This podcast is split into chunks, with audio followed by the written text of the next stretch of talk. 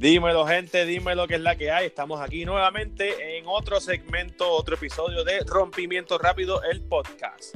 Carlos te habla como de costumbre. ¿Qué es la que hay, Giovanni? Dímelo, Carlito. Aquí estamos bien, aquí súper motivados para el segundo episodio, segunda edición de esta aventura que hemos empezado con el podcast. Así que listo, listo para hablar de básquet. Vamos para encima, vamos para encima. Presiento la presencia aquí de, de un gran filósofo como Gandalf, ¿sabes? Como la llegada de Gandalf. Podría ser que Denis se encuentre también aquí con nosotros. Me encuentro en vivo y en directo desde Bayamón, Puerto Rico, para el mundo. Listo para comenzar el podcast. ¿Y cómo va la tesis? Eh. pues yo creo que mejor le decimos al público aquí.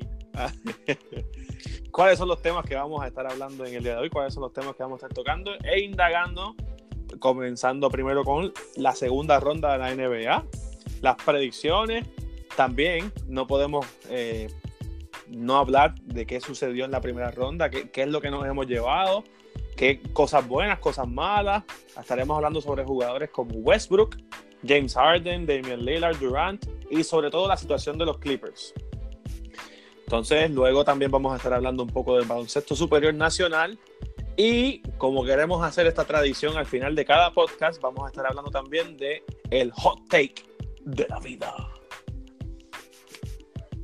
¿Estamos ready? Estamos ready, pues sin más, vamos para encima. Rompimiento rápido, el podcast.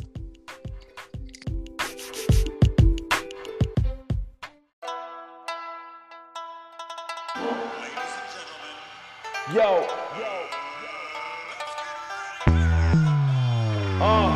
tenemos a Giovanni Carlos y a Denis Vázquez. Con el rompimiento rápido hablando de Hablando de deportes y también de nutrición. Y hasta temas sociales pues depende de la ocasión. Seguimos azotando por todas las redes sociales. Como Shaquille O'Neal con el chafú marciales Un rompimiento rápido en base a las consecuencias. Escucha rompimiento rápido en tu frecuencia.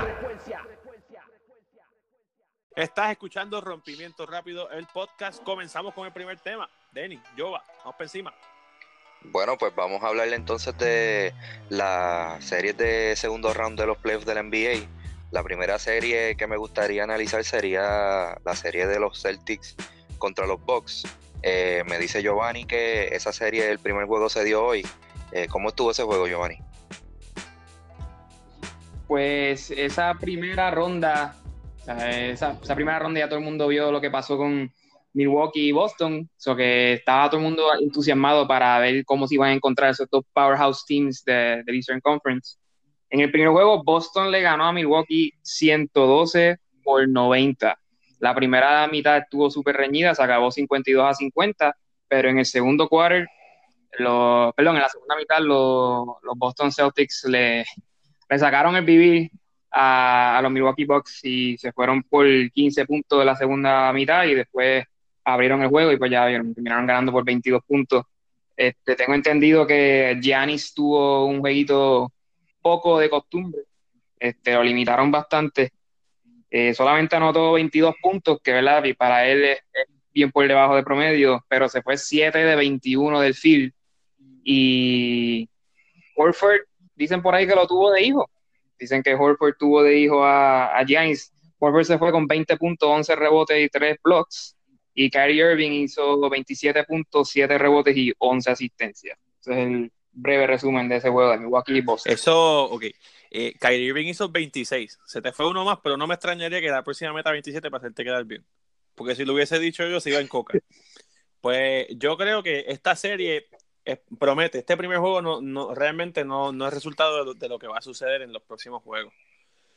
Eh, también hay que entender que a Milwaukee se le hizo un poco más fácil esa serie, obviamente, que, lo que se le va a hacer a Boston con, un equipo de Indiana que, aunque no tenían a Víctor Oladipo, eh, todos los juegos estuvieron muy, muy, muy pegados, muy cerrados, y hasta el minuto final o inclusive los segundos finales no se decidía el partido.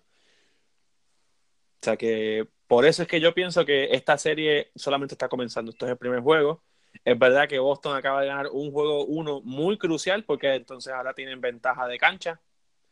Pero yo no creo que una ventaja así de amplia se vuelva a repetir para ningún equipo. Denis, ¿qué tú crees? Pues mira, ustedes saben que Boston es mi candidato, mi equipo candidato a ser el Dark Horse de en este y yo pienso que eh, esa primera serie de esa serie de primer round de los de los Celtics era una serie bien determinante para ellos porque al no estar Oladipo es una serie que Indiana le iba a dar problemas, pero no le iba a dar suficiente problemas como para perderla. Y eso es bueno para ganar confianza, podían ganar chemistry, eh, química de equipo, los jugadores. Eh, y ese, ese empuje que tiene eh, los Celtics, creo que se debe a ese primer round donde pudieron aceitar la máquina y estar listos para, para los Milwaukee Bucks. Ahora bien, me sorprendió que Milwaukee no estuviera listo para la defensa que le puso los Celtics. Y me extraña porque el dirigente de Milwaukee es candidato a dirigente del año. Y entonces pienso que Milwaukee tuvo mucho tiempo para descifrar el que los Boston Celtics le iban a traer una defensa especial a Giannis y que posiblemente iban a intentar detenerlo de esa manera y que le iban a poner a Horford encima porque era lo que se había hablado durante la semana. Y el hecho de que lo haya cogido, esa defensa la haya cogido por sorpresa a Milwaukee me sorprende. Eh, me sorprende que ellos no estuvieran listos para el primer juego de la serie. No pienso que esta serie va a ser corta, creo que va a ser una serie larga, pero eh, cada día más me arrepiento de no haber escogido a los Celtics para llegar a la final, eh, porque creo que es un equipo que en el momento correcto está engranando y la realidad es que jugador por jugador tiene más talento que Milwaukee, porque Milwaukee tiene a Giannis, Middleton es un jugador bueno, pero realmente no es una superestrella. Y los Celtics tienen dos estrellas en formación, otra estrella veterana y una superestrella en Kyrie Irving. Además que tienen una estrella veterana en Horford y un dirigente estelar. Así que no me extrañaría que los Celtics ganaran esta serie y me parece que va a ser una serie súper entretenida, posiblemente a siete juegos, donde los Celtics finalmente van a poder demostrar eh, la experiencia que tuvieron el año pasado, y finalmente también van a poder demostrar que tienen mucho más talento como equipo que Milwaukee. Así veo esta serie. Yoga, ¿qué, ¿qué tú crees que va a suceder en estos próximos juegos?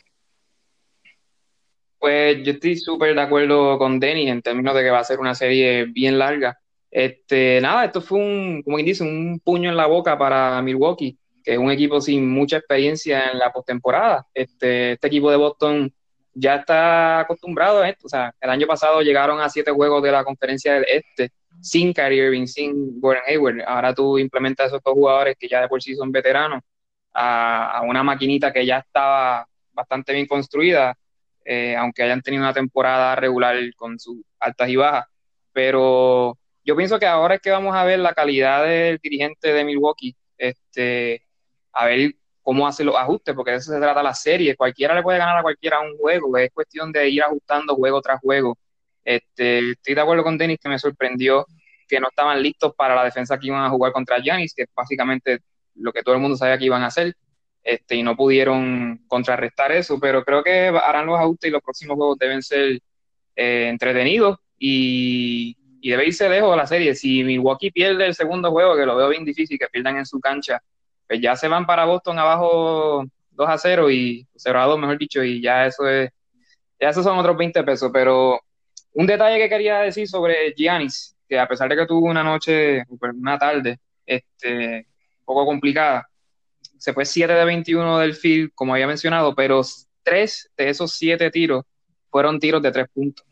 Se fue de, de 3, de 5, 3 eh, de la de la línea de tres puntos. Así que para gente que ha estado pendiente a su desarrollo del tiro a distancia, son buenas señales que se haya atrevido a tirar cinco tiros y de esos cinco haya metido tres, pero es otra señal de que haya tenido que recurrir a tirar cinco tiros de tres porque la pintura la tenían bastante, bastante llena. Con ese fue el game plan de los Boston Celtics en la defensa, llenar la pintura y, se vio que le hizo daño. Perfecto, por mí que tire 10 más si le da la gana y, y Denis, si tú tienes el número de Al Horford, llámalo y dile que le deje tirar 10 más, por favor. Porque ante Tocumpo se fue con menos 4 en el plus minus. O sea, menos 24, perdón. En el plus y minus. 24. O sea que. Fue el que menos, el peor plus minus de ambos equipos. Obviamente va a ser el peor de Boston, porque todo el mundo en Boston estaba en positivo, pero el mejor jugador, posible MVP, y que haya, se haya ido negativo 24 en su propio equipo en este juego, pues está fuerte. Y otra cosa que no debemos perdonar porque fue como que Eric Bledsoe se, sí, sí, tuvo sus tropiezos en la serie pasada, obviamente, que es, todo el mundo estaba diciendo que Scary Terry, Terry Rozier lo dominó por completo en la ausencia de Kyrie Irving. Ahora ese no es el caso, entonces pareciera ser que Eric Bledsoe ya había como que eh, acostado a dormir esos demonios, así a dormir sin sueño porque estaba jugando muy muy bien, pero en este partido se fue con solamente seis puntos, dos rebotes y cuatro asistencias. O sea, yo creo que es inaceptable para una persona que, básicamente lo que es Antetokounmpo y lo que es Bledsoe y Middleton, ellos cargarían la ofensiva, ¿no? De, este equipo. ¿Qué tú crees, Denis? Sí, eh, yo creo que Milwaukee tiene que ahora buscar segundas, terceras y cuartas voces en su equipo. Eh, Mirotic eh, creo que es la solución saliendo del banco es una buena solución, pero no lo es todo. necesitan a Middleton, necesitan a Bledsoe. Eh, creo que eh, los Celtics se van a concentrar. pero tú dices lo de las voces para que hagan un cuarteto o algo así, se pongan a cantar o, para qué. sí, el Divo, el Divo. perdón, perdón. Tenía que, tenía que decir el chiste de Mongo. Creo que. No, tienes que decir el chiste musical. Eh, pues mira, yo creo que Milwaukee depende de eso, depende de encontrar esa segunda, tercera y cuarta voz. Eh, Mirotic saliendo del banco está chévere, pero hace falta jugadores regulares que puedan ser segunda y tercera voz en ese equipo. Creo que Bledsoe y Middleton son los jugadores indicados, pero este, la realidad es que Milwaukee tampoco tiene un equipo súper talentoso, tiene un, un, equipo que se esfuerza, tiene un equipo que tiene jugadores sólidos, pero no un equipo súper talentoso hombre por hombre, el equipo de los Celtics es más talentoso. El problema de los Celtics nunca ha sido talento, falta de talento. El problema de los Celtics era que el equipo no engranaba porque tenía demasiado talento y todo el mundo quería tiempo de juego, todo el mundo quería tirar la bola y eso hasta en las guerrillas no funciona.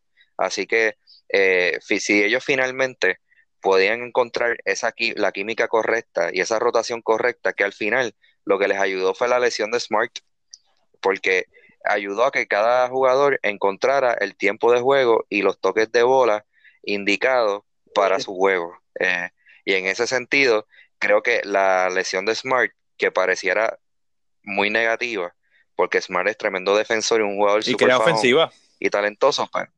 Exacto, exacto. Pero pareciera bien negativo, pero eh, con esa con esa ausencia, el equipo encontró finalmente la fórmula perfecta y le dio la oportunidad a Gordon Hayward de jugar más suelto sin pensar que si hago algo mal eh, eh, hay alguien ya esperando ahí para sustituirme porque un jugador viniendo de lesión necesita tiempo de juego y necesita tiempo para equivocarse necesita tiempo para tener miedo a penetrar, tener miedo a doblarse el tobillo, tener miedo a romperse la pierna de nuevo y Hayward no había podido tener eso porque la realidad es que siempre hay un jugador joven y hambriento en el banco esperando que él la embarre para él poder entrar. Este, así que yo creo que eh, la lesión de, Smart terminó siendo eh, tremenda para los Celtics y después cuando entre Smart en un rol reducido, eh, lo pueden usar en situaciones especiales para defender o para crear un spark saliendo del banco. Así que me parece tremendo y creo que los Celtics han encontrado la fórmula. Los veo bien para esta serie, los veo ganándola. Eh, y, lo digo, lo digo con pesar porque la realidad es que Giannis eh, ahora mismo es quizás mi jugador favorito. Pero creo que le falta todavía esa experiencia, ¿verdad? De descifrar una defensa de playoff, de ver qué hago si me cierran, si me cierran esta opción, tengo estas otras variantes. Y creo que eh, esa experiencia que va a tener con esta serie, quizás el perder esta serie es lo que lo va a llevar a elevar a ser un jugador de campeonato eh, finalmente. Puede ser que lo supere, porque nada más ha pasado un juego y ya está, ¿verdad? Y, ya parece que yo estoy jumping to conclusions de, por solamente un juego. La serie va a ser larga y Milwaukee definitivamente tiene muchas oportunidades, pero los Celtics eh, están mucho mejor que antes de entrar a los playoffs y tienen opciones reales de ganar esta serie eh, y, llegar a la final. Eh, ganar la, próxima serie también. Entonces, ya que estamos casi, casi entrando a, pues, al, tema de una predicción, pues vamos, vámonos, ya nos tiramos todos los tres de cantazo. Predicción para lo que va a suceder en esta serie. ¿En cuántos juegos se acaba y quién gana? Yo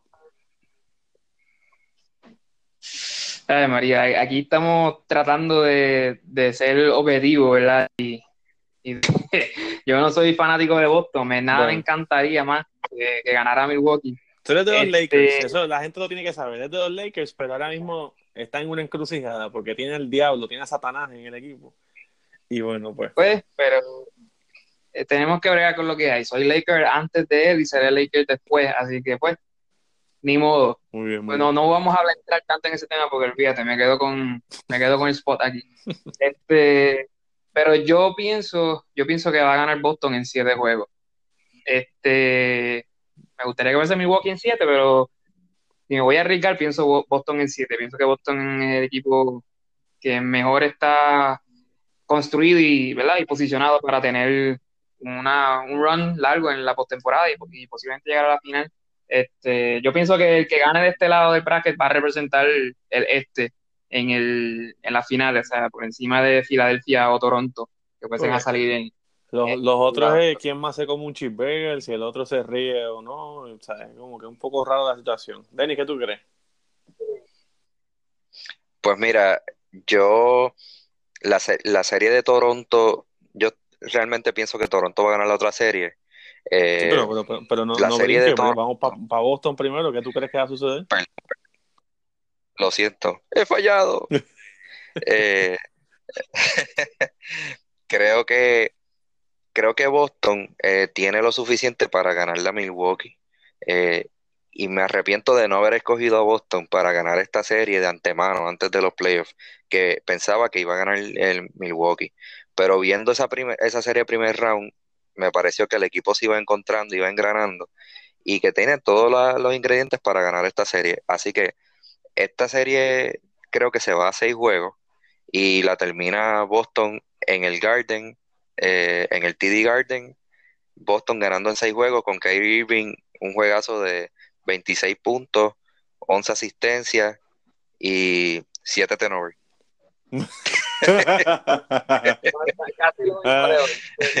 ¿Y cuántos cheeseburgers? Tenía, tenía que tirar el veneno por ahí, el veneno. No, no, bueno, vamos para encima, vamos para encima. Pues mira, yo. ¿Y tú, Carlos? ¿Cuál es tu Es que a mí me encanta, a mí me encanta decir cosas descabelladas. Y pues esta serie saca el cinco a, cinco a- en cinco juegos a favor de Boston. Ajá. 5 No, no, 0. cinco a- eh. Es que tú me confundes porque estás hablando ahí de turnover y cosas ahí que, no- que nadie tiene que estar mencionando, tú sabes. Entonces, para mí, esto sacar en cinco juegos, Boston gana. Se acabó. Se acabó. Y entonces a Kyrie Irving también le da el tiempo para comerse dos o tres cheeseburgers de esos que le gustan en beat. Y hablando de cheeseburger, en la, la, la otra serie de, del este, en semifinales, Filadelfia Sí. contra Toronto. Pues este Toronto eh, ganó ya el primer juego, que este Kawhi Leonard se tiró su career high, 45 puntos, eh, 11 rebotes. Y nada, este Toronto, es que Filadelfia tiene tanto potencial, pero hay tantas cosas por corregir. Eh, yo pienso que Toronto va a ganar esa serie también. Si vamos, estamos en eso de hacer la predicción, yo diría 6 a 2. Pienso que posiblemente se van a dividir 2 a 2 este, en, en sus canchas, sus respectivas canchas, y después ya este, Toronto gana los últimos dos juegos de la serie. Pero de verdad que no, no veo muchas posibilidades para Filadelfia. Ellos tienen mucho potencial, pero creo que no es el momento de ellos todavía, al igual que de Milwaukee. Ujú. Este, así que posiblemente estemos viendo Boston y Toronto en la final de la conferencia del Este. Denis, y tú que eres un poquito más, que tú, o sea, tú eres como un poquito más especialista en este tema. Eh, ¿Cuántos cheeseburgers tú crees que Embiid se va a comer en la serie? y si va para Wendy o para Five Guys o no sé para dónde vaya, para, para Burger King. Bueno, pues mi expertise en el tema eh, yo yo también podría hablar. Uf. No, pode- te pueden dar fe en el Bamboo Burger de Loma Verde. eh, ahí en Santa Tiene, un hamburger que se llama La Carlito. Así que las personas que vayan para allá pídanlo. Se van, Tienen la a, tarjeta se van a sorprender. Yo soy el único que tiene reward de Bamboo Burger. Así que el- la reward del bambú es un boleto de raspadito de la lotería. y sale vasallo en la parte de atrás.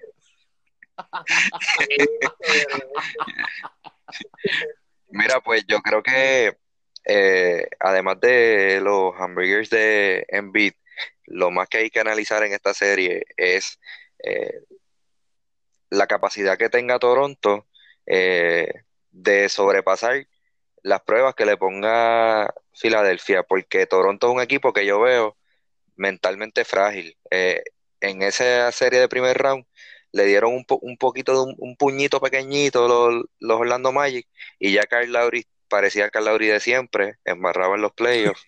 Eh, ya parecía, parecía de momento los Toronto de siempre. Y entonces yo quiero ver cuándo va a salir ese equipo de Toronto eh, sin clutch, asustado, eh, con pocas variables ofensivas, cuando el juego se pone fuerte, cuando el juego se pone duro al final.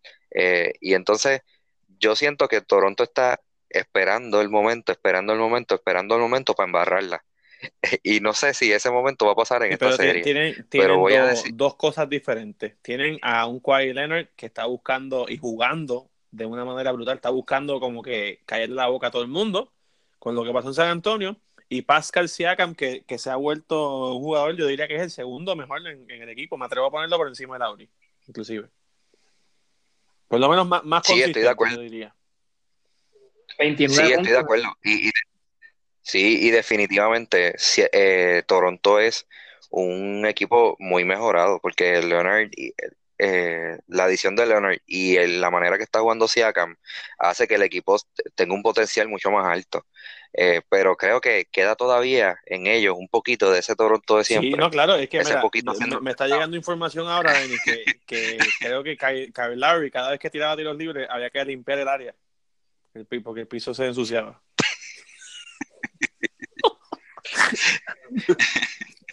Eh, estoy por confirmar, pero creo que es 80% seguro esto es lo que estoy diciendo, así que...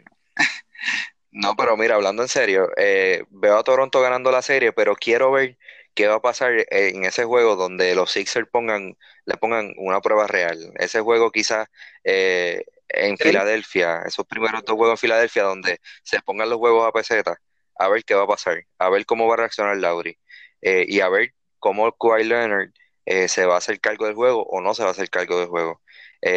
quisiera también ver esa pasión, esa intensidad de parte de, de Kawhi Leonard eh, que hace falta para llevar un equipo al tope. Ahora bien, eh, me van a decir, sí, pero él ganó en San Antonio. Él ganó en San Antonio siendo el mejor jugador, no necesariamente el jugador de los que, el jugador que emocionalmente los otros jugadores agarraban. Ese jugador era Ginobili, realmente en ese equipo de campeonato. Era el jugador que los otros jugadores miraban para saber cómo estaba el equipo, vamos para adelante porque Ginobili está ahí, y ahora Ginobili va a entrar, va a meter en el tiro en el clutch.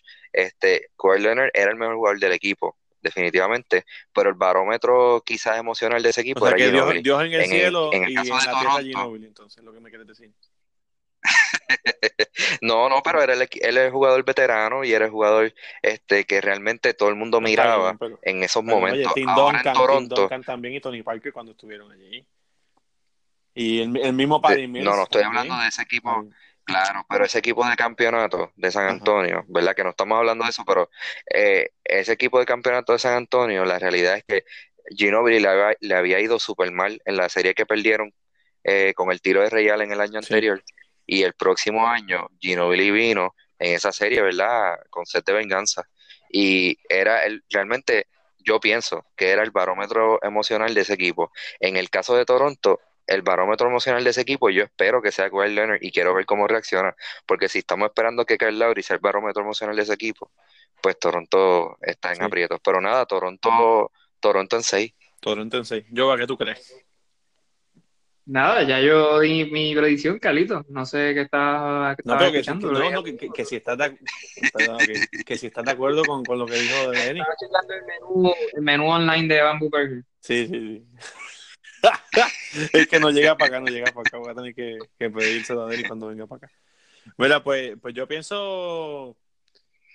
Bueno, es que no sé, porque el juego tampoco estuvo tan, tan abierto, ¿sabes? Entonces lo que sí me, lo que sí me da cosa, lo, que no me llevo, lo bueno que no me llevo de este partido es que Embiid pues sí tuvo sus 16 puntos, pero mira, tiró para un 27% de, del campo en ese primer juego.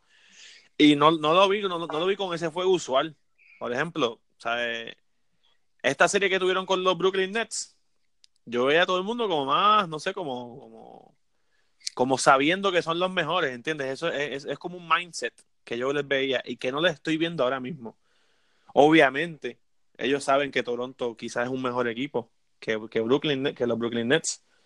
Pero esa mentalidad yo pienso que no se te debe ir así estés jugando contra el mejor equipo del mundo o, el peor equipo del mundo, ¿sabes? Y, y, ese mindset de nosotros vamos a ganar porque somos los mejores que tenía Filadelfia contra los Brooklyn Nets, no se lo veo ahora. Por eso pienso que Toronto va a ganar en cinco juegos también. Y Toronto y Boston en la final del este. Y la final del este también se va a acabar en cinco juegos. Pues no, voy a chequear y, y si. Según Carlito, 5 a 0. Y si el, hamburger, si el hamburger de Bamboo Burger. voy, a, tengo que ver si el hamburger de Bamboo Burger se tarda dos semanas en llegar para acá, para Barcelona, pues entonces yo. Pues el día que llegue la hamburguesa, ahí es que digo la predicción. Mira, y entonces en la, en la serie del oeste, eh, ¿cómo ves la cosa, Carlito? No, pues nos vamos para este entonces. Estamos en primer lugar tenemos a, a, Golden State contra los Clippers, que para mí fue una serie. Uf, tengo que usar mi moletilla de uf aquí porque es que uf. Yo, ¿a qué tú crees? Pues este, nos llevamos una sorpresita que se extendió esa serie a un juego más de lo que pensábamos, porque este, sí, todo el mundo le había dado a. Ok, ok, ok. Todo el mundo menos no, nos, llevamos a una sorpresita menos el filósofo, que sabe que él ve el futuro y eso. Ah, ok. y él dijo que los Clippers no eran chistes. Pero también dijo que Utah no era chiste. Y también dijo que, déjame ver quién más no era chiste, que Indiana no era chiste. Los, los Sacramento Kings, que nadie es chiste. nadie es chiste. Pues, obviamente, si tú dices que nadie es chiste, vas a pegar uno o dos. Pues, o sea, no, jugando sigue, sigue, sigue ahí. Sigue, sigue. No, no, que siga Giovanni. Lo que quería era, tú sabes, hacer esa, ah, esa aportación discusión de hoy. Nada, este, se extendió esa serie un, un jueguito más de lo que se esperaba. Este, pero al fin y al cabo el resultado fue el mismo. Bueno, sí, sí, nos vamos con las predicciones iniciales, pero no, yo creo que mucha gente le daba por lo menos un juego. O sea, mucha gente lo puso en sweep 4-0, pero también para irnos conservador, pues un gentleman sweep. Mucha gente lo puso de 5, 5 a 1, como diría Carlos, ¿verdad? No, pero 5-0. Este, este, pero nada, la realidad es que los Clippers eh, sorprendieron eh, y, y pues, Denis tenía razón, no, no son chistes y, y, tienen, tienen un foundation ahí para el año que viene. Este, si logran conseguir varias, o por lo menos una estrella en la agencia libre, a lo que tienen ahí es, de verdad que es un equipo que hay que respetar y, para, va a ser peligroso por muchos años para venir si, si logran atraer varias estrellas. Este, pero nada, eh, eh, al fin y al cabo, Kevin Durant, Kevin Durant, Kevin Durant, o sea, este, ¿qué se puede decir de ese hombre? Sigue, sigue fuerza y material a su argumento como el mejor jugador en la liga posible mejor jugador en la liga. Este, pero ah, esa serie fue de simplemente de preámbulo para lo que, lo que va a ser la semifinal, que es la semifinal Houston y Golden State, pero eso lo tocamos después. Este, quiero escuchar a, a Dennis lucirse con su, su, opinión sobre los Clippers. y Dennis, eh, un, te, mandamos el trofeo, está de camino, para que sepas que no, tú eres el único que creyó en los Clippers. Los otros dos trofeos pues, los enviamos porque obviamente eh, Utah y lo que pasó con Utah y con Indiana, pues tú sabes. Pero, no era Indiana, no era Indiana, no era Indiana, era los Nets. Era los Nets. Pero también perdieron, también perdieron.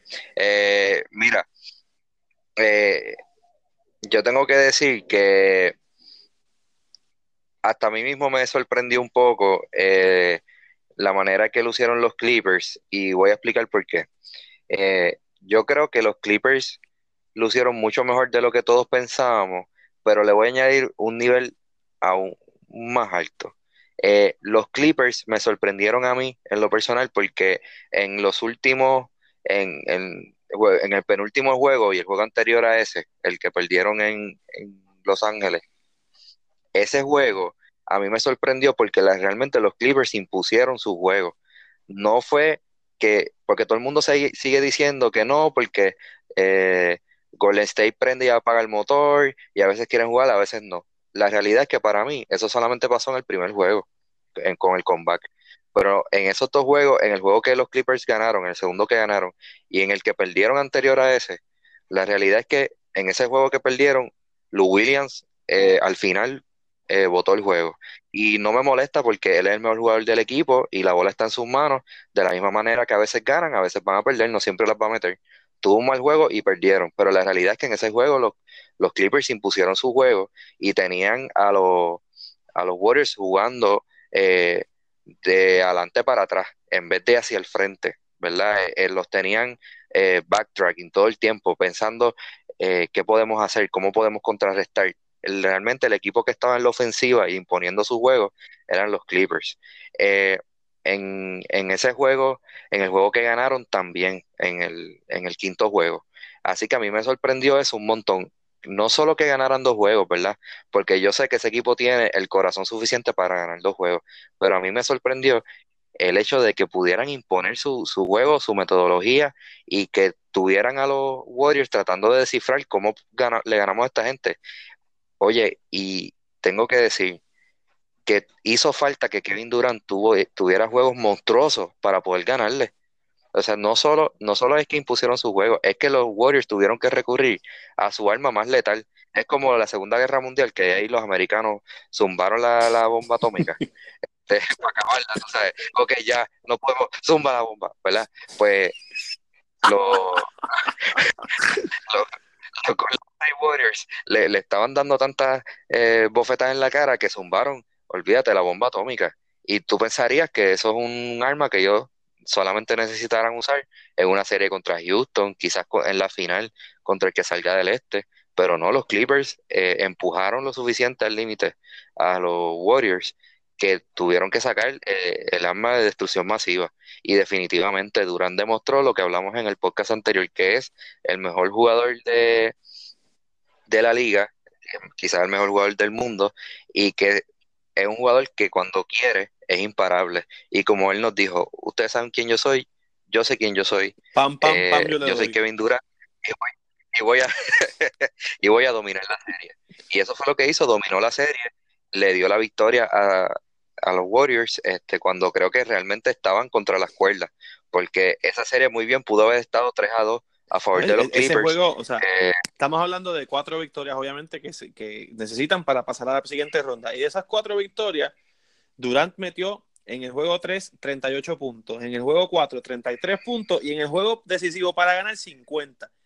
Y el juego anterior, que lo perdieron contra los Clippers, Durant metió 45 puntos. Entonces, estamos hablando de que hasta un labor titánico y aún así no le garantizaba la victoria. O sea, sí, o sea, de acuerdo. Eh, Kevin Durant en toda la serie promedió 42 puntos por juego, 41.5 y, y en total en toda la serie también tiró del campo 57% del campo. O sea, eso es una ridiculez, eso es una ridiculez y, y que él teniendo una serie brutal, o sea, que cualquier, ah. estuviese, si no fuese por Lillard, no fuese por lo que ha hecho Lillard, lo que hizo en la primera ronda y todo el mundo estuviese hablando, bueno, están hablando un montón de Durán, pero estuviese hablando más de lo que hizo en esa primera, esa primera ronda. O sea, como dijeron, una labor británica. 57% de 6 juegos. ¿Qué es eso? ¿Qué es eso? Sí, sí. No, y la última vez que yo vi un promedio así fue cuando Denny fue para Chucky Cheese, después de comerse cheeseburger ahí de Embiid. Digo, para pa, pa Chucky Cheese, no, para David Buster. Debemos llamar el Hamburger Podcast. Hablamos más de hamburger que. pero es que a esta hora, bueno, a esta hora como que hay hambrecita. Y hablando de Embiid, pues. Mira, Carlitos. Mira, Carlitos, pero realmente vamos a lo que venimos, a analizar el segundo round. Sí, sí, sí. Eh, Houston contra, contra los Warriors. Eh, ¿Le ven chances a Houston? Carlitos, te voy a preguntar a Carlitos, que siempre da las predicciones descabelladas. Eh, ¿le, ¿le, da chance a Houston? que los Warriors van a pasar la planadoría. Yo le tengo que dar chance a Houston.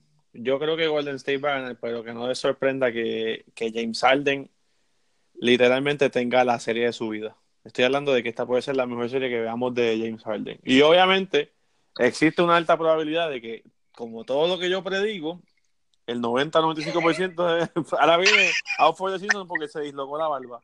Tú sabes. Entonces, lo digo con mucho miedo, pero esto es una pregunta que yo quería hacerle, ya que estamos hablando de Houston, eh, un subtema rapidito. James Harden. En Houston están devolviendo la desde que tú dijiste eso. Eh, es, un tema que vamos, podemos entrar en esto, por favor, pero podemos hacerlo corto, pero es que, hay que, hay que tengo que mencionarlo para sacármelo del pecho. James Harden sácatelo, sácatelo. es el mejor jugador ofensivo en la historia. No. Entonces, ¿cuál sería? Ya, rápido. ¿Cuál sería, si, eh, si, me, si me podrías decir? Porque es que... Karim Abdul Bueno, pero estábamos viendo... ok, no, está, está, está, perfecto, está perfecto. Pero estamos viendo a alguien que con estrellas así como Durant, LeBron en la cancha, Steph Curry, que para mí es el mejor tirador en la historia. Estamos, estamos viendo que, que, este tipo mete 40 puntos como si, como si fuera un chiste. Hasta en el peor juego que tiene, puede tener un juego malo teniendo 35 puntos y eso no se le puede ver a mucha gente. Entonces, de ahí es que sale mi pregunta. Denis, ¿qué tú crees? Además, además de decir que Giovanni te acaba de destrozar tu segmento. Bueno, está bien, está bien, pero, eh, pero, es una pregunta que podemos hacer. Una pregunta que podemos hacer.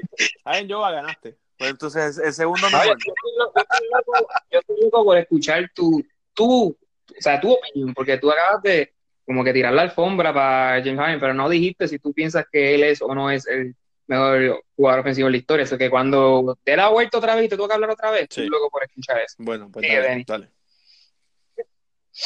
Pues mira, yo creo que James Harden eh, es el mejor jugador, es el segundo mejor jugador ofensivo de esta era.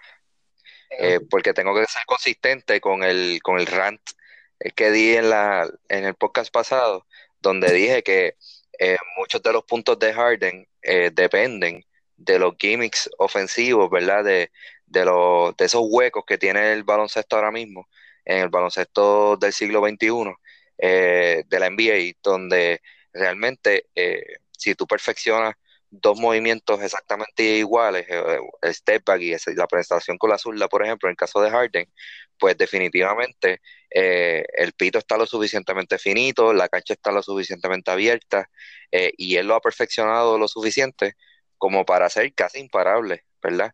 Y hay una percepción que para mí es falsa, ¿verdad? De que el jugador es imparable.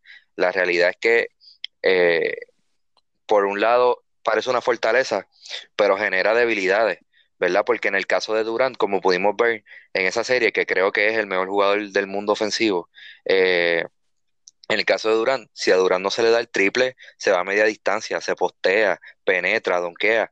O sea, Durant no tiene realmente, quizás el juego, el post-game duro a los Chuck, pues no lo tiene. Pero la realidad es que Durant lo puede hacer casi todo en la cancha y su juego, el Durán hubiera jugado en los 80, en los 90, en la era que sea, hubiera sido un asesino en el juego ofensivo. Yo creo que Harden, dependiendo de la era en que hubiera jugado, ¿verdad? Obviamente, si hubiera jugado en otra era, hubiera jugado de esa manera. Pero este Harden, con estas destrezas y con lo que él hace, si hubiera jugado, lo hubiera puesto en otra era, pues quizás su juego no se hubiera traducido bien, porque pues el juego depende de, la, de esos cambios en las reglas que se han dado en estos últimos tiempos. Así que tengo que decir, pues para el juego, para el juego que tenemos ahora, pues definitivamente eh, está ahí ahí compitiendo con Durán por quién es el mejor jugador ofensivo de estos tiempos. Pero eh, si lo veo como en el big picture, eh, no hay manera, no hay manera, no hay manera que James Harden sea un mejor jugador ofensivo que Durán, porque a James Harden realmente sí lo puedes parar. Eh, James, Harden, y James Harden, y, y, si lo paras, si llegas a ese punto, no tiene variables, eh, porque lo que tiene son esos dos movimientos, y ya ahí me van a decir, no, con todos esos crossovers que hace, ¿cómo es posible que tú digas eso? Sí, pero, la realidad es que el crossover, el crossover en sí mismo, el driver en sí mismo, no es un, eh, no es una herramienta eh, ofensiva más allá de una preparación a un tiro. Y la realidad es que él tiene tres, cuatro tiros máximo de posibilidades que pueda hacer. Ahora sí, él ha perfeccionado esos tiros a un nivel bien alto. Y eso hace que, ¿verdad? Que los meta eh, por montones. Y cuando no lo mete le dan foul, ¿verdad? Porque tiene que ver con el pito y todo eso. pero sí estamos hablando, o sea, no, que estamos hablando de, un Durant mide 7 pies. James Harden no mide eso. Y el hecho de. bueno, pero eso es parte no, yo, claro. Entonces tomemos también en consideración la para, para no. Esto no es para mi gusto, pero la manipulación del pito de James Harden es como ninguna antes que yo haya visto en mi vida. Entonces, como hay que tomar en consideración todos los factores, pues, para mí eso es parte de lo que hace el, el jugador quizá más imparable que hayamos visto, porque ni a Jordan le han pitado así, ¿tú me entiendes? Ah, para ti el, el, asunto del pito es un punto que él tiene a su favor. A su favor. Y, y, ese, y ese es el único punto que, obviamente me, da náusea pensar en eso. Porque como a él le pitan, no le pitan a más nadie, ¿sabes? Pero, eh, según, ¿sabes? Ya estamos mirando ese punto casi, casi a la altura de, de, qué sé yo, de, decir que Durán mide 7 pies y por eso le puede tirar a todo el mundo por encima. Sí, es una ventaja lo suficientemente grande como para que se convierta en un arma ofensiva, que era lo que estaba explicando en el podcast pasado. la manera en que se le pita es parte de su arsenal ofensivo, porque él sabe que le van a pitar ese FAO y él juega pensando en ese FAO, ¿verdad? En el caso de Durán, Durán juega pensando en cómo superar a al defensor, cómo tiro por encima de él, cómo creo el espacio suficiente. Harden tiene en la mente cómo puedo crear ese pito. Exacto, no, y es que el eh, baloncesto termina siendo como un ajedrez, tú tienes tus fichas, tienes que saber cómo usarlas, y definitivamente esa es una ficha de él de muchísimo uso. Sí, pero creo que Durant, eh, por lo menos en esta era, es el mejor jugador ofensivo que hay, eh, y de todos los tiempos tendría que decir que, que Michael Jordan, entre Michael Jordan y Kareem Abdul-Jabbar bueno, yo también los pondré a ellos, pero el hecho de. yo hago la pregunta, por eso de tirar la, cañita y, ver qué es lo que cae. Porque definitivamente se puede hacer el argumento de, que él tiene las herramientas también para estar entre los grandes.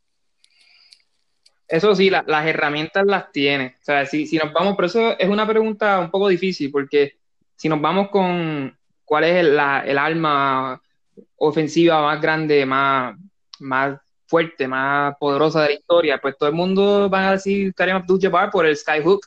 Era imparable, ¿verdad? Y, por eso él tiene la cantidad de puntos que tiene a nivel histórico, este, además del tiempo que jugó. Pero en términos de destreza, de habilidad, pues entonces ahí tú puedes meter a Harden en, en, en la conversación, porque aunque yo pienso y estoy de acuerdo con Denny que él es casi totalmente producto de la generación y del estilo de juego que se juega hoy en día, yo pienso que pues él hubiese sido capaz o tiene la destreza de poder haber hecho los ajustes del tiempo de antes, como que si hubiésemos estado en una liga que depende o se usa mucho el tiro a, media distancia, yo pienso que Kevin Harden, perdón, que James Harden sería capaz de, usar el, medium range game un poquito mejor, pero si nos, fuimos, si nos vamos con hoy día, pienso que Durant, este, all time, pues ahí es que es lo que digo, o sea, estamos hablando de el mejor offensive weapon o offensive player en general, porque Karim Abdul-Jabbar, pues en general no tenía las destrezas ofensivas que tenían o que tienen muchos jugadores, pero en términos del impacto ofensivo que tenía, en términos de los puntos que metía, pues... Como dominaba, como, dominaba. So que es, una, es, una, pregunta que se tiene muchos ángulos. Este, pero tú, Carlos, di, di, di tú, ¿Es el mejor ofensivo en la historia? No, e, e, era, básicamente eso, porque es que estamos evaluando a jugadores con, ciertos puntos, entonces yo creo que se podría hacer un argumento, aunque no crea que, sea, o sea, no, porque hice la pregunta, pienso que pienso que es el mejor jugador, porque hemos escuchado jugadores de la NBA ahora mismo, primero Chris Paul y otros jugadores, Chris Paul obviamente es su equipo, no va a decir que otra persona es mejor que él, pero si el hecho de que otros jugadores ya, ya tengan eso pendiente y lo consideren así entre los mejores, y no el mejor, pues no, no, me, no, me, da por loco el, hecho de yo hacer la pregunta y traerla aquí a coalición. Entonces. Eh, no, y, y yo creo que hay que hacer constar que por lo menos yo, y yo creo que ninguno de ustedes, ninguno somos haters de Harden. A mí me encanta eh, Harden, no tengo ningún problema con, con su juego, pero y, pienso que tiene las destrezas suficientes que en, esa, y que en otra era se, hubiera eh, ¿verdad? desarrollado jugando otro estilo, lo hubiera podido hacer. Y si él quisiera desarrollar un in-between game eh, y un juego a media distancia, lo puede hacer. Lo que pasa es que uno tiene que analizar lo que ve en cancha y lo que está haciendo. Eh, esto de esto de, las herramientas limitadas, Denis, que, que tú dices, o sea, o, que dices que tiene tres tiros, yo difiero un poco porque en no todos los crossovers que él hace, claro, son llevan a, pues a, una, a dominar al oponente, ¿no?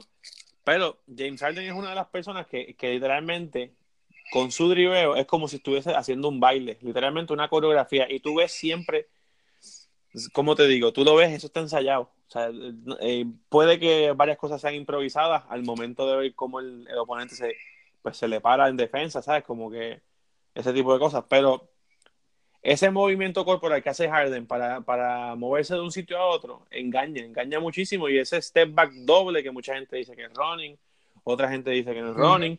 Y el hecho de que tenga el pito así tan a su favor, ¿sabes? Eso, esos son factores que, pues, aunque algunos estén en contra, algunos estén a favor de esos factores, siguen siendo factores a su favor. Y entonces. Sí, sí, estoy de acuerdo, estoy de acuerdo contigo. Lo que pasa es que eh, hay que ver si estamos analizando, porque hay que analizarlo en dos, en, a dos tiempos. Si estamos analizando el mejor jugador ofensivo eh, de la historia o mejor jugador ofensivo en cuanto a destrezas, ¿verdad? Ah, ¿cómo tú ves las destrezas de Harden versus las destrezas de ofensivas de Durant? Pues definitivamente yo digo Durant, pero si me preguntas, eh, sí, pero si me preguntas eh, el mejor jugador ofensivo, dadas las circunstancias que hay ahora mismo en la cancha, pues definitivamente los 36 puntos de Harden por juego te dejan saber que está por está empate o pudiera estar hasta por encima de Durant. ¿verdad? Eh, así que realmente yo no estoy, yo no tengo una respuesta, eh, una, una única sola respuesta a esta pregunta. Eh, porque los, porque los, la manera en que se pita y el asunto de cómo ha cambiado el baloncesto y todo eso les juega a su favor. si estuviéramos evaluando ahora mismo en tiempo y espacio, en el baloncesto que se juega hoy, quién es el mejor jugador ofensivo. Ahora, si tú me estás preguntando eh, en el big picture, en la historia, ¿verdad? Pues definitivamente, y en cuestión de talento, creo que Durán es mucho más imparable y más talentoso que, que Harden, ¿ves? O sea que le juega a su favor para, para unas cosas, pero le juega en su contra para otras. Eh, pero definitivamente, con todo, eh, dado ese debate, esta serie va a estar brutal, la serie de, de segundo round, porque creo que Durant va a poner, poder imponer su juego eh, mucho más que en otras ocasiones porque los Houston Rockets son como el B-Squad de, los Warriors, ¿verdad? Son un equipo que ha tratado de ganarle a los Warriors convirtiéndose en una hiperversión de los Warriors. Los Warriors tiran triples, pues yo voy a tirar más triples. Los Warriors galdean switchando, nosotros vamos a switchar más todavía. Eh, los Warriors tienen un test squad, nosotros vamos a hacerlo más todavía. Y han llevado hasta el extremo la filosofía de juego que que impuso los Warriors. Y en ese sentido, eh, creo que al fin y al cabo, eh, no importa la estrategia ofensiva que tú sigas utilizando en, el baloncesto, gana el talento. Y los Warriors son mucho mejor Warriors que los Houston Rockets. No sé si me sí, definitivo. Eh, en, lo que los Warriors hacen, los Warriors son superiores a todo el mundo. Y por más que Houston intente ganarle de esa manera, eh, no lo va a lograr porque creo que a los Warriors hay que contrarrestarlos con algo diferente y los Clippers no, nos enseñaron eso. Los Clippers son quizás el anti-Houston. O sea, son un equipo que está construido totalmente diferente a Houston. Y son el equipo que más problemas le ha dado a los Warriors en mucho tiempo. Y podemos remontarnos a cuando los, los Warriors de 73 juegos ganados eh, esos equipos de los Warriors que eh, eh, dependían hasta más todavía del triple, porque no estaba Durant, quien más problemas les dio en una serie fueron los Grizzlies, que jugaban diametralmente opuestos a ellos. Y yo creo que, de, hecho, a mí nunca me causó eh, mucho problema el statement de Magic Johnson de que a los Warriors había que ganarle con toughness y con jugadores más fuertes y playmakers, porque en parte estoy de acuerdo con eso. En esta era, obligado tienes que meter triple. Así que tú no te puedes zafar de eso. Pero sí, creo que a los Warriors eh, se les gana jugando este, un baloncesto diferente al que, ellos, al que ellos hacen. Porque en el que ellos hacen nadie es mejor que ellos. Así que por esa razón, veo a Houston perdiendo en seis juegos. Jova, ¿qué tú crees? Yo pienso que gana Golden State en siete juegos, porque pienso que Houston va a estar caliente, este, se va a robar algún juego en, en Golden State y al fin y al cabo se va a ir a siete juegos, pero que, que va a ganar Golden State. Yo pienso que va a ganar Golden State también. Golden State en siete juegos. Pero si ganara Houston Rockets, obviamente no va a suceder. Pero si ganaran, ganarían en seis juegos. No, lo, no los veo, la- no los la- veo ganando un juego siete, ¿sabes? Yo, yo pienso que va a ser una serie bastante similar a la del año pasado. Este, mucha gente habla lo de que ya no, no está Trevor Ariza, que no está en Bamute, pero yo Mm. pienso que Houston ha demostrado que han podido recompensar por ¿verdad? Esa- esas bajas, si se puede decir así. Este, y pienso que va a ser una serie bastante similar al año pasado. Este, pero creo que, o sea, que mucha gente está hablando de que, o siempre habló durante este año que si Chris Paul no se hubiese lastimado, ganaba Houston y demás, pues no, no podemos suponer de lo que fue o, o podría haber sido. Exacto. Este, pero pienso que todo saludable al 100%, Golden State va a ganar, pero va a ser en siete juegos. Que como que era Houston lo va a push them hasta, hasta el final. Pero que, como dijo Denny, este, eh, eh, Houston juega de una manera. Y el año pasado, D'Antoni dijo eso mismo en una conferencia de prensa. Dijo, nosotros jugamos de esa manera y no vamos a cambiar. Ese es nuestro, nuestro juego Exacto. aunque nos vayamos 0 de 22 del tiro de 3, ese es nuestro juego y eso es así como vamos a jugar. Y yo sé que ellos van a jugar de esa manera y, y, o sea, son, son dos moldes de un tipo de juego. Un equipo no solamente es mejor haciéndolo, sino que el, el calibre del jugador es mejor también, eso que va a terminar ganando Golden State en 7 juegos. Sí, pero lo que hace peligrosa esta serie, eh, y quizás la serie de los Clippers, y yo creo que todas las series que juegan los Warriors est- este año van a ser peligrosas, a diferencia de los años anteriores, que era tan evidente que iban a ganar. En esta es, bastante, bastante evidente, pero uno siempre tiene como esa, esa bombillita que le indica a uno que hay peligro en esa serie. Y es porque los, los Warriors eh, han estado más vulnerables que nunca. Eh, y no por, por asuntos de talento, han estado vulnerables porque la química del equipo no es la mejor. Y es el equipo más talentoso, pero no necesariamente es el equipo más unido, no es el equipo que juega mejor defensa, porque la defensa tiene que ver con el team chemistry. ¿Ves? Y eso es algo que no se habla. Eh, se dice, los Warriors han bajado la defensa, han bajado la defensa porque no se hablan en cancha. Eh. Están jugando, son cuatro individualidades eh, jugando a su propio tiempo. Y la realidad es que eh, el talento, la diferencia en talento es tan overwhelming que uno finalmente los va a ver ganando siempre. Pero como equipo, como equipo, o sea, la realidad es que como equipo los Clippers jugaron mejor que los Warriors en esa serie, pero el- la diferencia en talento es tanta que uno tiene que ver, tiene, tiene que dar ganando a los Sí, Warriors, la, la pero compensación si hubiese es una hasta, serie- hasta cierto punto. Exacto. Y por eso es que veo a Boston bien peligroso. Este, ¿verdad? Que sé que me estoy adelantando un montón, pero la razón por la que veo a Boston bien peligroso contra los Warriors y en contra cualquier equipo es porque si ellos logran cuaja- cuajar ese asunto de, de la química del equipo, eh, son un equipo que en talento eh, superan, yo creo que casi a todos los equipos de la liga, porque tienen seis jugadores, siete jugadores que pudieran ser All-Stars. Eh, en ese sentido, eh, veo a Boston como un equipo súper peligroso. Pero, eh, por ejemplo, en estas series de, del oeste, aunque veo a, los Warriors bien vulnerables, no veo a nadie con ese nivel de talento, ni siquiera cerca, como para ganarle. Eh, entonces, en ese sentido, creo que vamos a continuar viendo series donde los Warriors se ven vulnerables y los vamos a ver llegar a la final y vamos a decir, ah, no sé, puede ser que pierdan, o esta serie va a ser bien reñida porque los Warriors, pero al final, al final, eh, el, el talento de los Warriors, la diferencia de talento es demasiada, y por lo menos este año, eh, yo creo que como un último año de, de- en ese nivel de dominio, eh, van a ganar todas las series por ahí para abajo. O sea, que no, ¿tú le darías un chance a Houston o piensas que no, no hay break? Creo que este año lo- los demás equipos tienen más chance que cualquier. los Warriors creo que van a terminar con tres campeonatos corridos. Y vamos a ver este año como el año donde más se le podía ganar, donde más chance había. Eh, pero la diferencia de talento sigue siendo demasiada. Así que veo a los Warriors ganando, Houston con un, con un este, chance de, de noqueador eh, con el puncher chance.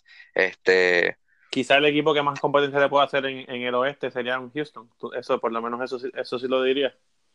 Sí, sí, fácil. sí, sí, la, serie, la serie que viene después va a ser pan comido. O sea, que el que gane de Denver y, y Portland. Sí, ahí- y hablando se murió. Se murieron tus Spurs, Dennis, lo siento. lo siento mucho. Murieron, murieron. Pero está bien porque ya, ya Manu no está. Que se les olvidó cómo dar falta en los últimos segundos, pero ya hablaremos de eso. Pues será. Yo creo que la Marcus Aldrich, que fue el que no dio la falta, se quedó mirando por 10 segundos a Jokic, diciendo: Ah, verdad que yo nunca gano. Yo no se supone que yo gane, pues déjame ni siquiera intentarlo. Tú sabes. Y, El- Aldrich dijo, realmente yo quiero ganar esta serie. Y si, y si gano, me gustaría enfrentarme contra los Portland Trail Blazers. A mí no me, no me gustaba ir para allá. Y yo creo que ahí fue que él se dio cuenta, en esos últimos segundos, que él no quería volver para Portland. Y entonces, tenemos el resultado final. Segun- segunda ronda, Portland contra Denver. Jova, ¿qué tienes que decirnos sobre él? ¿Qué Pues pienso que, que, ¿verdad? Esta serie debe estar buena. eh. La realidad es que nadie le da mucha oportunidad a ninguno de los dos equipos en la próxima ronda, eso que es como anticlimática. Pero de verdad que me gusta Portland. Portland viene con, con mucho momentum de la primera ronda. Obviamente están finitos, o sea, este, están finitos abajo, ¿verdad? Con todavía. Yo pienso que en la primera ronda contra Oklahoma City pudieron eh, tapar un poquito, ¿verdad? Esa falta que le, le hace con Nurkic abajo, este, o sea, con, con Canter. Eh, yo no creo que vayan a poder hacer Cantor. eso en, en, la- en esta ronda con, con Denver, porque está Jokic ahí. Pero, pues, estamos en una liga que el perímetro es súper importante y es decisivo. Y con CJ McCollum y Damian Lillard jugando a un buen nivel, eh, se pueden ir con quien sea. Eso que me, me gusta Portland en un upset en esta serie, este, en seis juegos. Eh, pero debe estar bien reñido. O sea, de verdad que me gustaría verlos por lo menos jugar un juego antes de hacer una predicción. Pero si me van a obligar a hacer la predicción, pues diría Portland en seis. Pienso que el momentum y la confianza que tiene Damian Lillard luego de esa primera serie es, es un factor bien importante. So que, Yo pienso, yo pienso que Denver va a ganar, quizás, o sea, y lo, lo dije la última vez, que Denver va a ganar con más facilidad de lo que le gana San Antonio, solamente por, por pura estrategia y coaching. Entonces, me, me mantengo con esa decisión. Pienso que Denver va a ganar en seis juegos o cinco. De- Me atrevería a hacer la predicción, la hago con un poquito de miedo. La haría más con más seguridad después de ver el primer juego. Pero si tengo que irme con algo, me voy en seis juegos. Portland. Denny, ¿qué tú crees? Portland Yo creo que Denver? serie, Ajá, perdón, yo, yo, da, da tu hot take. No, no, dijiste, dijiste en seis juegos gana Portland o Denver. Por, eh, Denver, perdón, Denver. Seis juegos Denver. está. Ok, nada, ahora sigue Denny, era para aclarar eso. pues mira, eh, yo pienso que esta serie es súper impredecible. Eh, no veo realmente un equipo que pueda dom- dominar al otro, un equipo que sea un favorito overwhelming en esta serie. Creo que va a ser una serie súper divertida porque realmente los dos equipos, ninguno tiene nada que perder. Sería lo más lejos que llegan en mucho tiempo ambos equipos. Bueno, Sería, pero, pero eh, San Antonio tenía la Marcus Aldrich. ¿A quién tiene Portland para parar a, a ese demonio, a Jokic? Que hace lo que da la gana. bueno, el Lamarcus Aldridge no es un jugador- no es un buen jugador defensivo. Está bien, Así pero, que- pero, pero, pero- tiene su tiene su peso y su fuerza, ¿sabes? Que yo no yo no veo a, a Canter con, con quizá más fuerza, lo veo qui- quizá con menos. Yo creo que Jokic va a hacer lo que le da la gana en cualquier serie contra cualquier equipo, porque es así de bueno. Eh, yo creo que la diferencia en esta serie va a ser Damian Lillard. Eh, veo a Portland ganando eh, solamente porque Dem- creo que Damian Lillard está en su momento y quizás esta es la oportunidad que tiene de llegar lo más lejos posible con, con Portland, con ese equipo de Portland. A menos que se convierta en un super team, que traigan otras estrellas. Pero como está confeccionado el equipo, creo que el techo de este equipo va, va a ser llegar a la semifinal eh, contra los Warriors eh, este año. Así que me voy a ir con Portland. Simplemente es, es más por lo que me gustaría ver, más que por el análisis, porque creo que la serie es impredecible y no hay manera de, de saber eh, hasta que se vean por lo menos los primeros dos juegos de la serie hacia dónde esta serie se va a ir. Eh, pero creo que Jokic va a seguir haciendo lo que le da la gana y Damian Lillard y CJ McCollum van a hacer eh, la diferencia para ganar la serie. Denis, ¿y tú que eres filósofo? ¿Tú crees que esta, esta, esta hipnosis que le hizo Jokic a la Marcus Aldridge para que no pidiera timeout? ¿Cómo se, cómo, ¿Cómo se llama y cuánto tiempo uno estudiando así Pero es ese que la tipo de hipnosis método? tiene que ver con filosofía. No sé, No, eso sí, con, yo creo que eso con es psicología, pero, pero, pero Denis es filósofo, tú sabes, él ha estudiado diferentes ramas de, de humanidades. Entonces podemos Yo creo que llegar a la Sí, conclusión de que, de que, de que Denis sabría de hipnosis. No sé cómo, pero podríamos llegar a esa conclusión. yo creo que eso fue una, una magia negra ahí que le enseñaron en Serbia. Sí. Una magia gitana. Unos gandules ahí raros en las medias que eran parte de un vudú y ahí Mira, pues entonces predicciones, Jova, dijiste tú, eh, ustedes dos tienen a Portland ganando en seis juegos, si no me equivoco. Yo tengo, yo tengo a Portland en 6. Denis no, no dijo cuántos juegos. Dijo Portland, pero no dijo cuántos. Yo tengo a Portland en 7. En siete. Y yo de Denver en seis. Y si Jokic usa la, la hipnosis esa filosofal, pues los veo ganando en cinco. pues es 5-0, los veo ganando 5-0. 5-0, 5-0.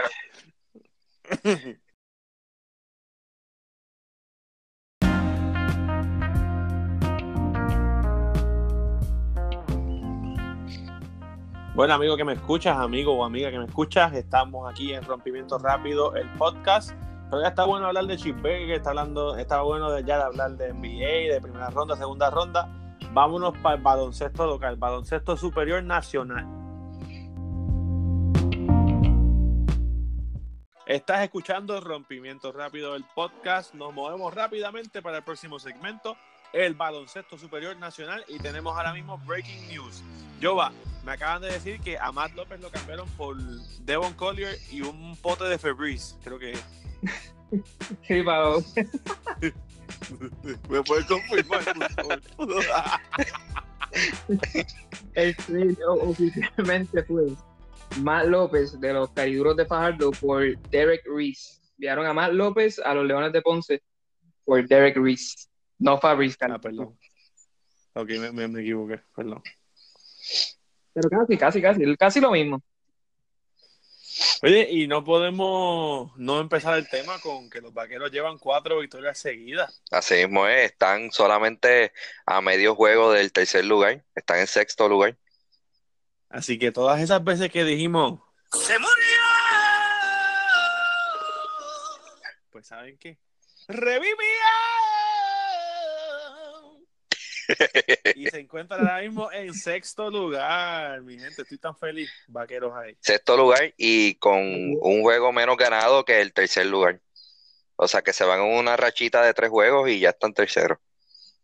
Uf, vamos para encima, vamos para encima. Eh, Ajá, pues mira, vamos, a hacer el- vamos a hacer objetivo, vamos a hablar de todo el mundo. Vaqueros ahí, ya, ahora sí, ahora podemos continuar. Pues mira, en el BCN yo creo que lo, a lo que debemos dedicarle el tiempo es al juegazo doble overtime de Aguada, los Santeros de Aguada contra los Piratas de Quebradilla. Eh, creo que Increíble. no, el juego del año De, hasta de todo, de todo, de todo. Hasta peleas y todo. Bueno, que, que creo que Edicasiano, ya, ya hablaremos de eso, pero Edicasiano quería arrancarle la cabeza a Wompi. Mira, yo creo que este juego fue como un clásico juego de BCN, donde el juego es emocionante, pero también hay como un montón de factores extracurriculares que hacen que el juego eh, tenga un poco de más sabor, de sazón. Eh, en primer lugar, estamos hablando de los mejores dos equipos del torneo. Eh, los Piratas de Quebradillas han sido el equipo más completo hasta ahora tienen dos refuerzos súper estelares en Rayshon Terry y Melo Trimble. Eh, tienen un equipo nativo súper bueno también, eh, veteranos como Bimbo, Bimbo Carmona, Mike Rosario, eh, Jorge Brian Díaz.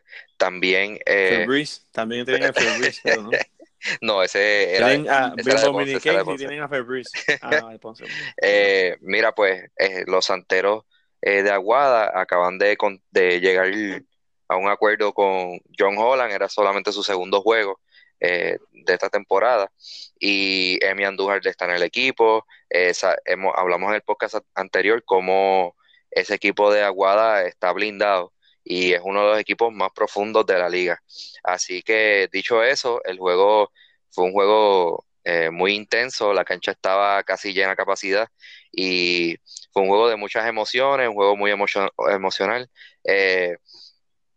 un juego de, de- que se dieron muchas jugadas erráticas, eh, los dos equipos estaban bien calientes, súper pasionales y al fin y al cabo eh, fue precisamente una jugada errática, un turnover de quebradilla, quien le da la victoria en el segundo overtime a los Santeros de Aguada. Eh, creo que este juego fue súper representativo de lo que es el BCN, montones de factores extracurriculares y los dos mejores equipos eh, jugando súper calientes en la cancha. Eh, al fin y al cabo, creo que eh, ganó el mejor equipo. Eh, los Santeros de Aguada creo que son, eh, al fin y al cabo, son un equipo más profundo aún que el de Quebradillas, que mucho decir, pues ese equipo de Quebradillas es muy bueno. Eh, pero los Santeros de Aguada tienen una profundidad muy especial en, en esta liga y que no se ve mucho. Y esa adición de Holland le da una dimensión completamente diferente, es un jugador desequilibrante que te puede romper un juego por él solo, ¿verdad? Y de esos tipos de jugadores en el BCN no hay muchos. No hay muchos jugadores eh, que puedan cargar el juego por sí mismos, eh, por sí solos. Eh, en ese sentido, creo que los Santeros tienen eh, una ventaja ahí en caso de que se dé una serie semifinal o una serie final entre esos dos equipos. Los Santeros de Aguada creo que tienen ventaja eh, por eso. También está con ellos ahora Rigoberto Mendoza, posiblemente hagan otro cambio de refuerzo más. Así que yo creo que este equipo eh, va a seguir creciendo, va a seguir subiendo y terminará como primero eh, de la liga. Eh, otra cosa que me gustaría hablar de, de lo que pasó en, en ese juego, y creo que es una situación muy seria, Carlito, que tenemos que evaluar y hacen falta reformas en el BCN para esto. Sí, sí. yo creo que, que hay que hablar de el abuso que hay contra las mascotas, especialmente contra Bumpy en nuestro baloncesto superior nacional. No, a- el alias el, coge bofetá. Yo, yo creo que, que ha tenido peor suerte que está que JJ, la mascota oficial de FIBA de Puerto Rico. Yo, la verdad Eh, que no Él, él entiendo, siempre trae uno para caer la bofeta. No entiendo. Bumpy- no entiendo por qué a Bumpy nadie lo respeta. De verdad. Mano, y es que me, me recu- ¿cómo olvidar ese momento en que Pepe Plaza le partió la cara ahí en la final? Oye, ¿sabes? Carlitos, pero es que esto, esto es un historial ya. O sea, yo creo que esto tenemos sí. que ponerle un alto porque hay un historial ya de abuso contra Bumpy. Primero, Pepe Plaza le partió el hocico eh, en esa, sí. en esa serie de Bayamón contra Mayagüez en el Choliseo. Eh, ese video es legendario, lo han visto millones y millones y millones de personas en YouTube. Eh, Qué increíble. Luego de eso, luego de eso lo votan como bolsa del equipo de, de Mayagüez, termina con los Santeros de Aguada y ahora Eddie Casiano lo quiere sacar como bolsa de, de, de la cancha. Yo creo que este, Eh, Y gracias a Dios que estaba, el, hablando de que gracias a Dios que estaba el guardia ese que tenía la barriga ahí de, de, de 14 quilates, porque esa barriga in- impidió, la gente no lo vio en la casa. oye, si Rico, Pero el si, que estaba allí, si Rico Suave no llega a estar ahí para salvarlo, no, no, pero de, de verdad, de verdad. Este, Bumpy a mí, ¿sabes que la, Bumpy como que la gente lo ve así con la sonrisa por fuera, pero la gente no sabe que por dentro está destruido. Por dentro. Es un payaso, es un payaso. la persona que lleva por dentro Sonriendo todo el tiempo, pero llorando por dentro. yo creo que el problema es, Carlito, que Bumpy es la, es la única mascota que es flaco. Yo creo Hay que darle el-. Sí, sí. Y, y eso lo usan a, a, a no su. A, ¿Cómo te digo? Y Ahora- también que es el único que tiene trenza. Entonces, es fácil, es fácil manipularlo y botarlo como bolsa, tirarlo contra el piso, mapear con él. Y entonces se llama, también. se llama Bumpy como si fuera voleibol. Eh, Exacto. yo creo que Bumpy, o sea, Bumpy necesita, Bumpy necesita un cambio de imagen eh, en Wanda, Sí, Monte- sí. Wanda Montesalón para Sí, sí, sí. Sí, necesito un makeover, Bumpy, porque yo creo que, mira, es una mascota de voleibol, es flaco, baila demasiado bien, así que opaca a las otras mascotas. Eh, y Verdad. ya tiene el estigma de que Pepe Plaza le partió la cara. Así que yo, Exacto. Mira, y, y yo, yo lo que pienso es, él baila súper bien. Estoy seguro que cantaría igual, o mejor. Entonces, yo creo que el que está allá adentro es Bruno Mars. Estoy casi seguro.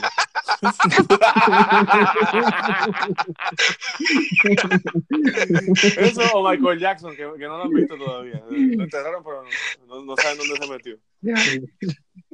así que dicho eso, dicho eso, oye, eh, hablando de mascotas y hablando de Bumpy, eh, si los que han ido últimamente a un juego de los vaqueros, eh, creo que se, se van a dar cuenta que Pepe Plaza está de vuelta en los vaqueros, el, la mascota más maleantosa del BCN, eh, famoso por partirles hocico a mascotas contrarias. Eh, Yo creo que debemos hacer un top 3 de mascotas. Como que obviamente el, el más legendario, vamos a hacerlo ahora rapidito. Yo creo que el, sí, el- sí, dale. el más legendario ahora mismo sería JJ, que es universal, se ha convertido en la mascota universal.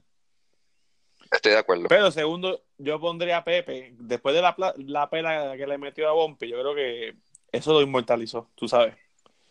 Que las mascotas tienen Sí, momentos sí. trascendentales y yo creo que ese fue el de Pepe. Yo creo que Pepe Plaza que- es la única mascota que es Real G for Life.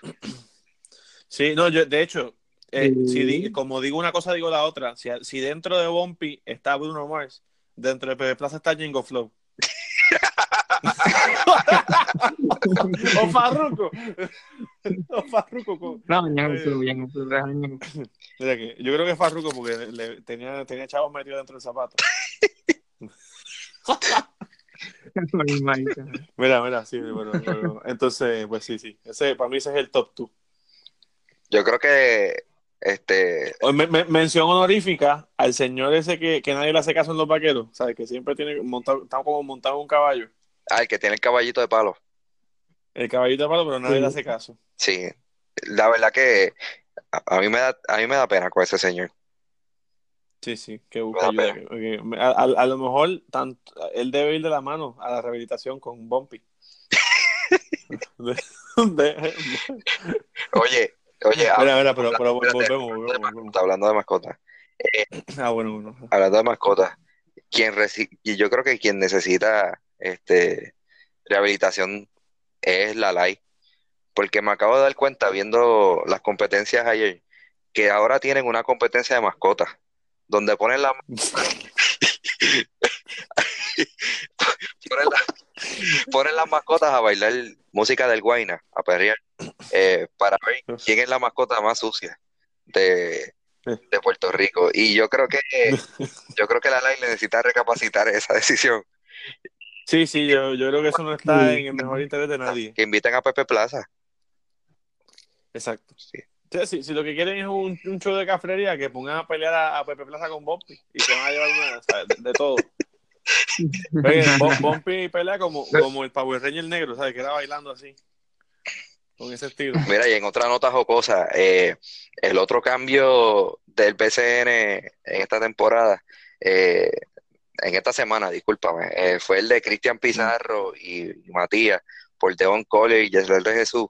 Este, no sé si vieron la entrevista que le hicieron a Cristian Pizarro, donde le preguntan, pues, qué piensa sobre el cambio y eso, y, y Cristian Pizarro, jugador joven de Arecibo, ha sido un jugador joven que ha sido sensación en estos primeros, primeros días de la primera mitad de la temporada.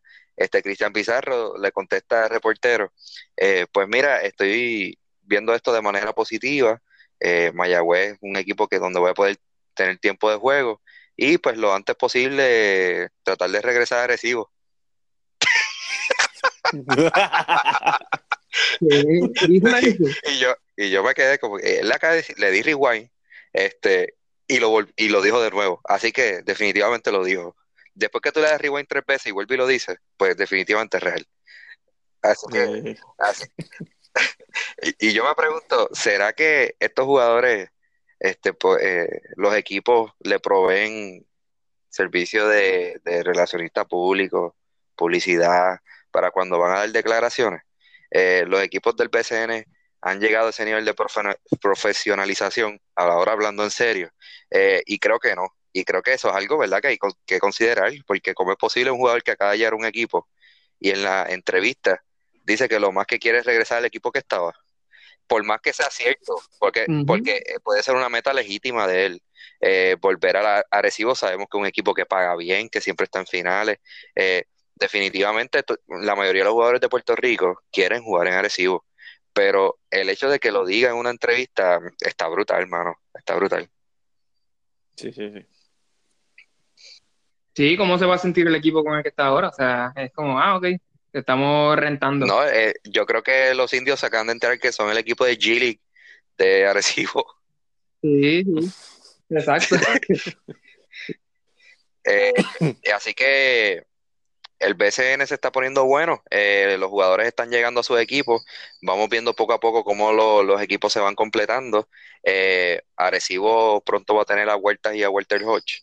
Eh, y, Ares, y Bayamón eh, ya tiene sus jugadores de vuelta, han ganado cuatro corridos con el equipo completo, eh, así que veremos una pelea fuerte en esas primeras cuatro o cinco posiciones para llegar a, las semifinales. Creo que esta temporada... ¿Te atreves a hacer una, una predicción del top five de aquí a que se acabe la, liga?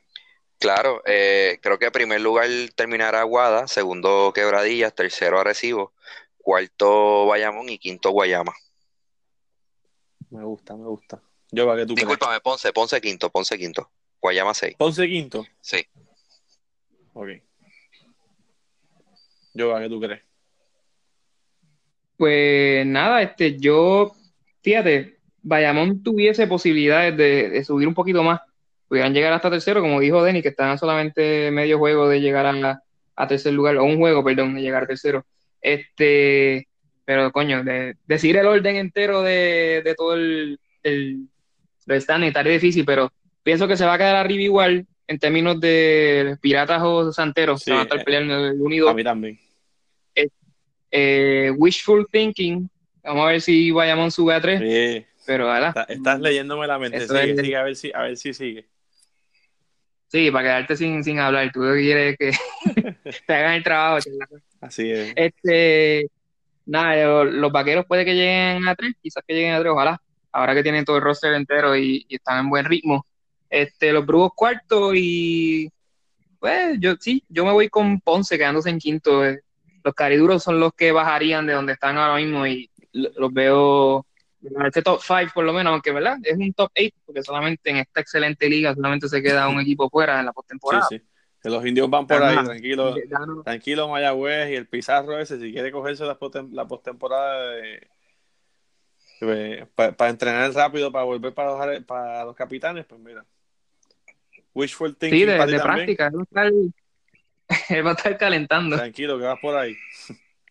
Pues yo, a, esa lista que tú dijiste, yo, yo le cambiaría solamente el quinto lugar. Pondría Arecibo ahí. Me atrevería a decir que Arecibo sube. Ajá, bueno, sí. Bueno, diablo, me olvidé Arecibo por completo. Sí, sí. Este, exacto, sí, Arecibo. Bueno, estamos hablando de para final de temporada en total, ¿cómo va a quedar? Sí, sí. Sí, Arecibo va a estar entre los cinco, no sé quién, quién sacaría. ¿Tú, ¿Tú los pondrías cinco o los pondrías más arriba? Yo los pondría quinto específicamente.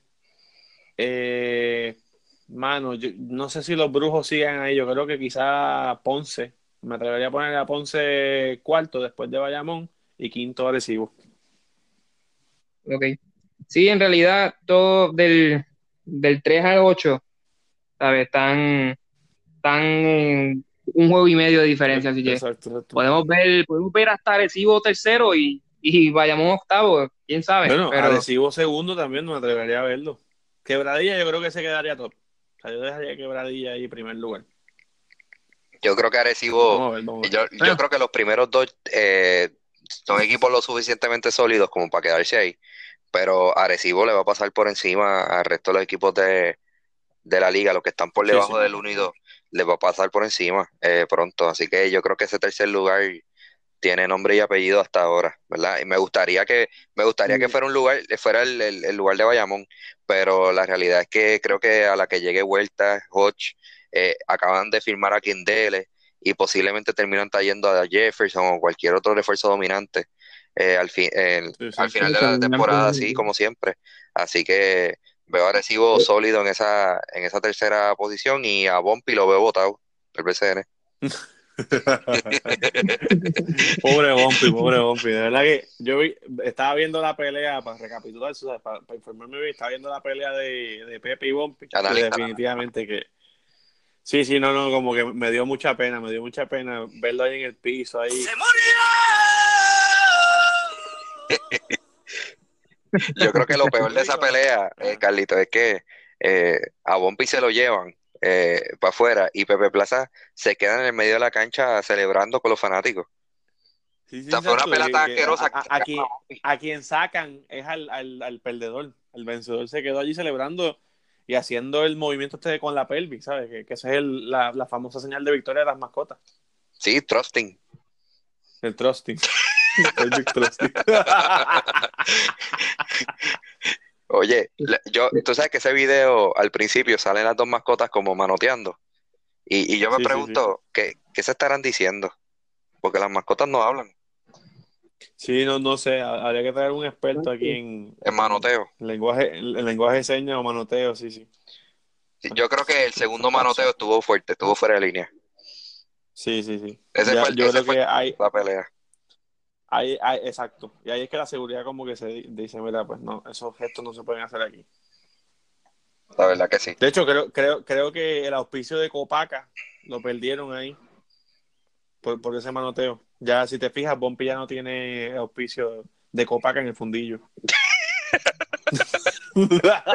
Copaca. Mira, pues ce- cerramos, cerramos, que me quiero ir con el hot take. Quiero saber con qué viene Denis ahora. Así que estás escuchando Rompimiento Rápido, el podcast. Nos fuimos para el último segmento, el hot take de la vida. Bueno, Corillo, el Hot Take de la Vida es una sección eh, que incluimos en este podcast donde yo doy una opinión controversial, una opinión que genera pasiones, una opinión quizás nueva, diferente, que la gente puede estar en contra o quizás nadie ha pensado todavía, eh, sobre cualquier cosa de la vida. Puede ser un tema eh, súper importante, un tema social, un tema que nadie quiere tocar, o puede ser un tema súper tonto y banal de la vida, este, donde simplemente se me ocurre hablar sobre cualquier cosa. Eh, así que yo creo que, que en este hot take de la vida vamos a, a derrotar, a desbancar un gran mito de todos nuestros padres. Así que pónganle este podcast a sus padres para que se ganen dos semanas de castigo. eh, o, o que los, ma- o que los manden a recortar la grama eternamente. Eh, Tengo yo quiero, miedo. yo quiero hablar sobre la limpieza de las casas cuando hay una fiesta. Y yo voy a desbancar el mito o esa famosa frase que usan las madres y los padres cuando te dicen, mira, tienes que, hay que limpiarla y se desesperan y tú los ves histéricos, ahí para limpiar la casa el día antes, hay que limpiar toda la casa y a veces hasta la pintan, mi hermano, pintan la casa antes de una fiesta, hay que pintar la casa, hay que, hay que limpiar, porque mira, el año pasado cuando fuimos a esa casa estaba que brillaba. Y yo me pregunto, y yo me pregunto, eh, ¿no será que todos hacemos exactamente lo mismo el día antes?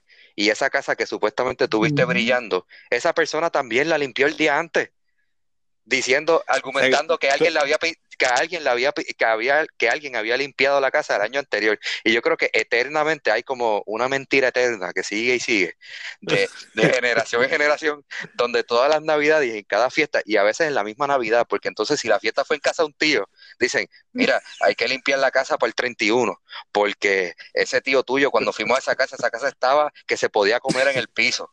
Y, y, y, y yo, y yo me quedo así mirando, y yo me quedo así mirando y yo digo, pero tú no crees que él la limpió para que tú fueras.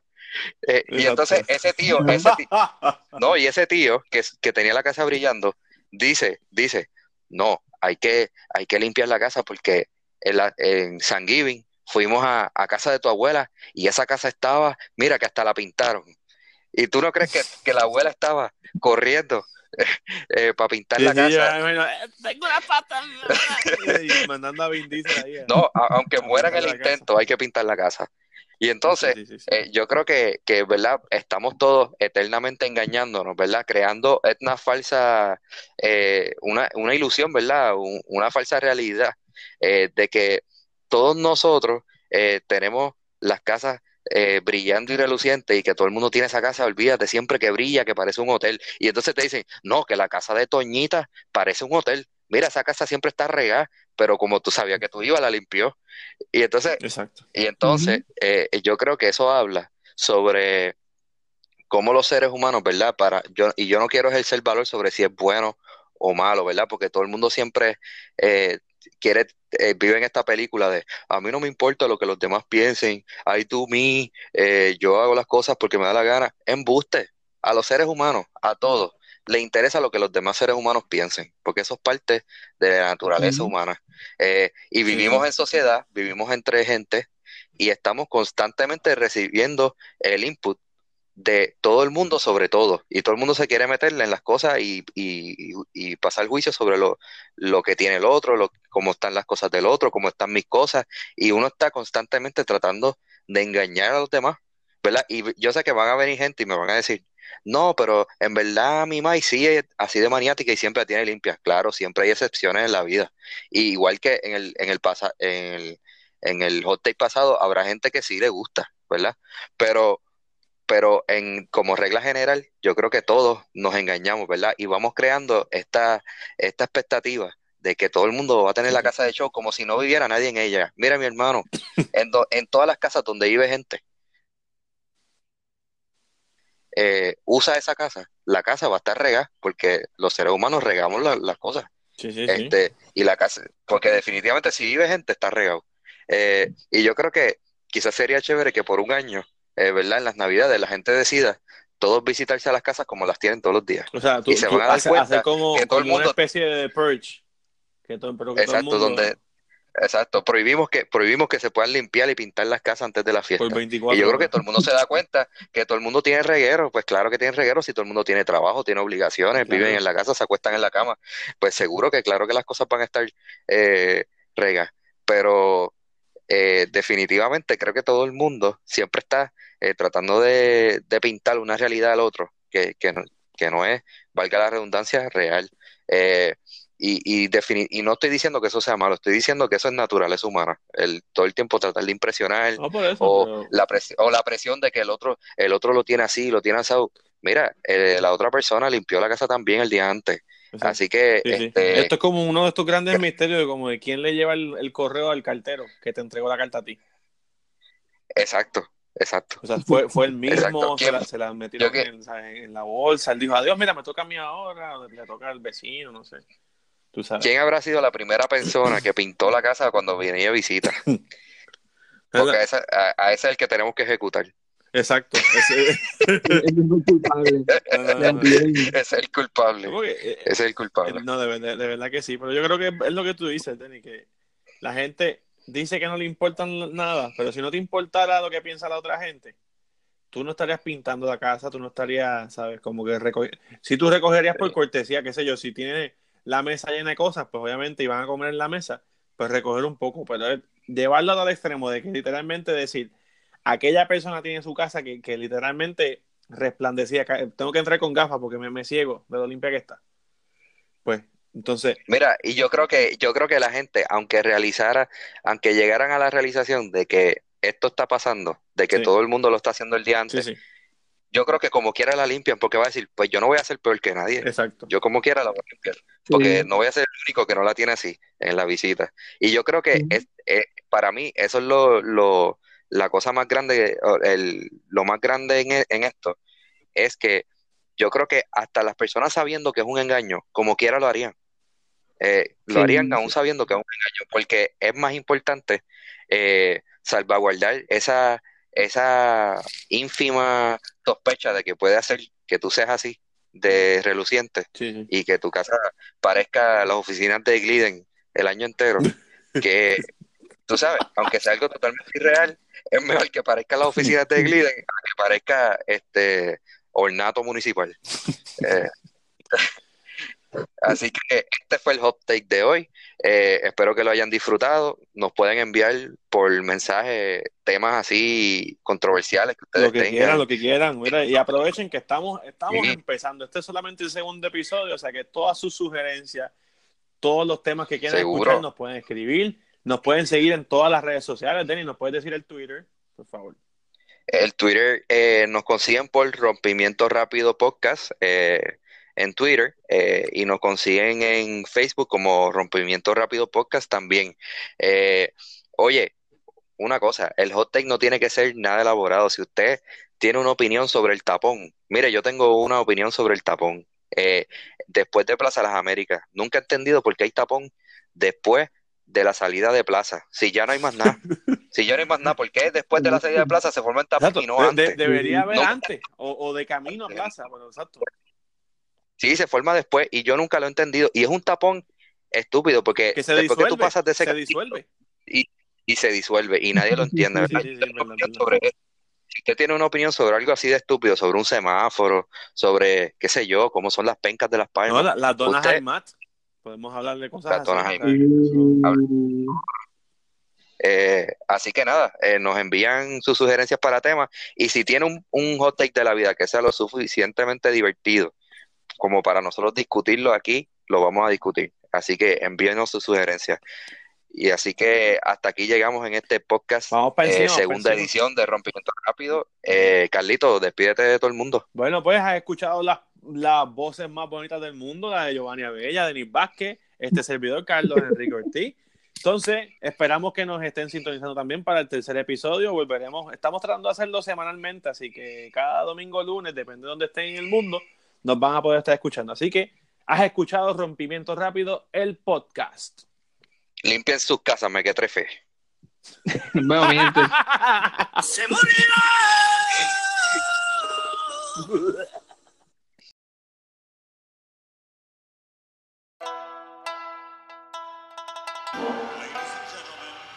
Yo.